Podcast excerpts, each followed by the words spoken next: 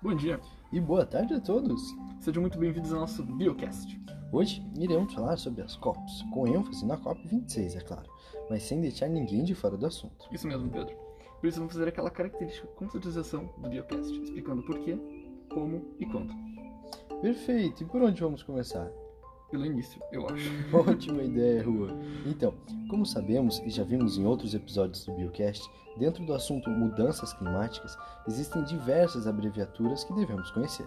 Entretanto, a sigla que estamos aqui para explicar será possivelmente o acrônimo mais importante de 2021 e, sem dúvida, determinante para o bio de nosso planeta nos próximos anos. A COP, ou Conferência das Partes Interessadas, é uma sigla que vem do inglês e nada mais é do que uma conferência que ocorre anualmente em diversos países, na qual se reúnem representantes de cerca de 190 países para deliberar sobre assuntos referentes ao meio ambiente de nosso planeta. Exatamente, Pedro.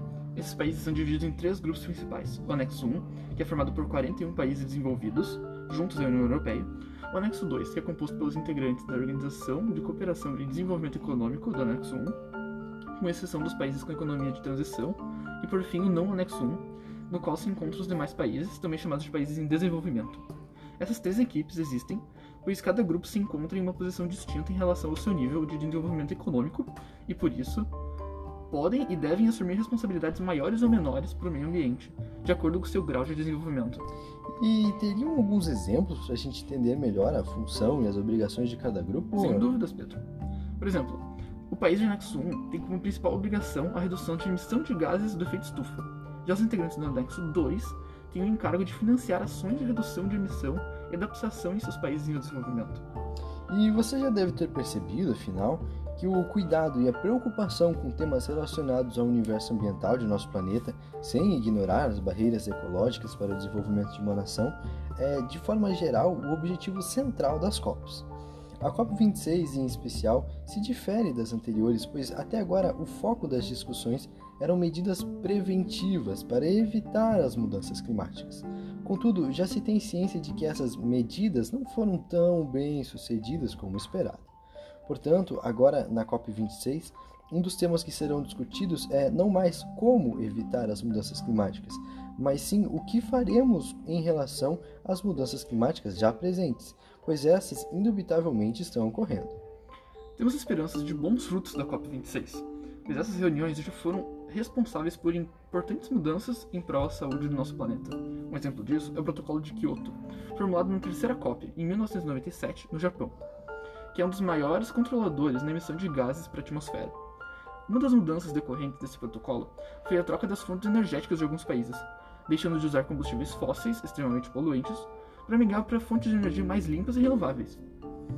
Sendo ainda mais abrangente, o protocolo de Kyoto favorece também o combate ao desmatamento, mas nem tudo são flores. Ele não surte tanto efeito como esperado em alguns países, como o Brasil.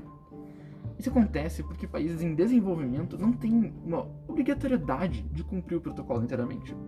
Os esforços são vistos como voluntários, e então, nesse caso, os países em desenvolvimento, como o Brasil, têm a permissão entre aspas, de não seguir à risca o protocolo e continuar agredindo de certa forma o meio ambiente através de seu desenvolvimento não sustentável.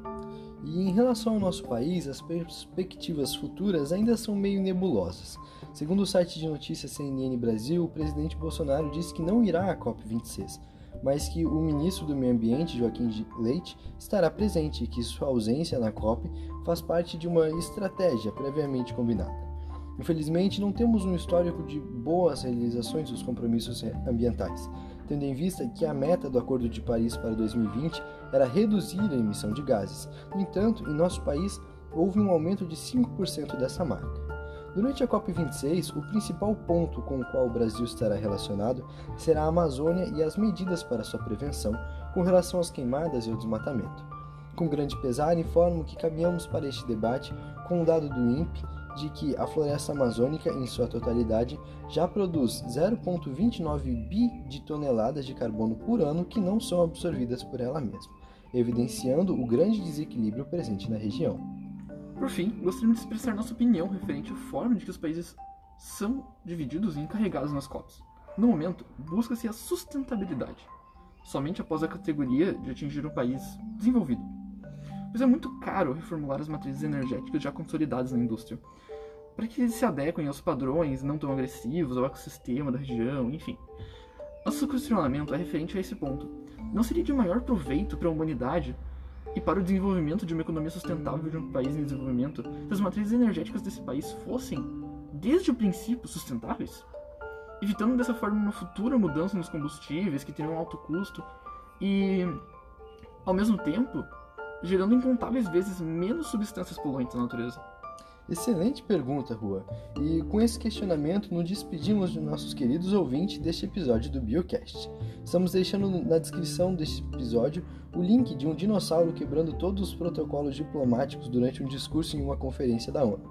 Muito obrigado por sua atenção até aqui e nos vemos no próximo Biocast!